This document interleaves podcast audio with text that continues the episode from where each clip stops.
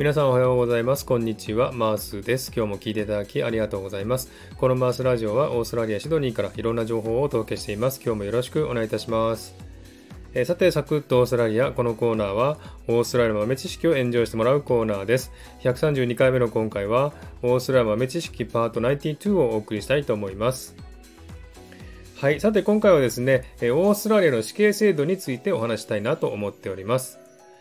え、日本はですね、死刑制度がありますが、オーストラリアは死刑制度がない死刑廃止国であるということですね。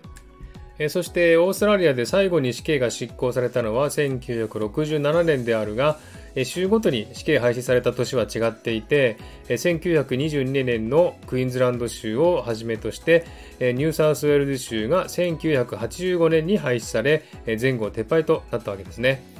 で、お隣ニュージーランドでも1989年に死刑廃止法により死刑廃止になりました。これでオセアニアは全て死刑廃止となったわけですね。世界的に見てもですね、世界の3分の2の国は死刑制度がない死刑廃止国だそうですね。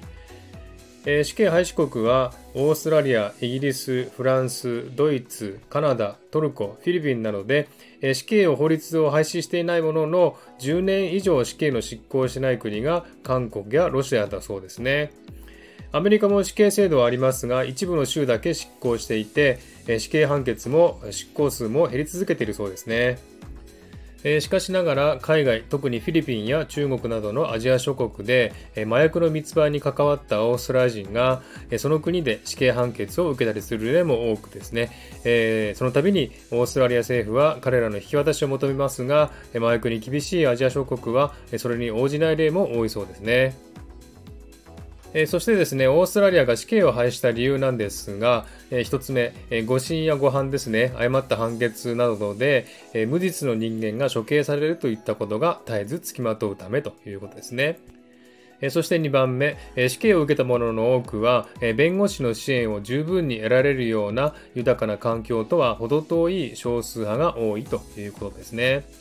そして3番目、死刑や死刑囚の命があまりにも頻繁に政治の道具に利用される点があるということですね。そして4番目、また別の観点からは、死刑は犯罪を阻止するものではなく、客観的に見て残忍で非人道的であるため、また犯罪者に更生の可能性を与えないためだということですね。え、さて皆さんは死刑制度についてどう思いますか？賛成意見、反対意見、またその理由などありましたらコメント欄で教えてくださいね。はい。では今日はこの辺で終わりにしたいと思います。今日も聴いていただきありがとうございました。ハートボタンポチッと押してもらえたら嬉しいです。ではまた次回お会いしましょう。チェアス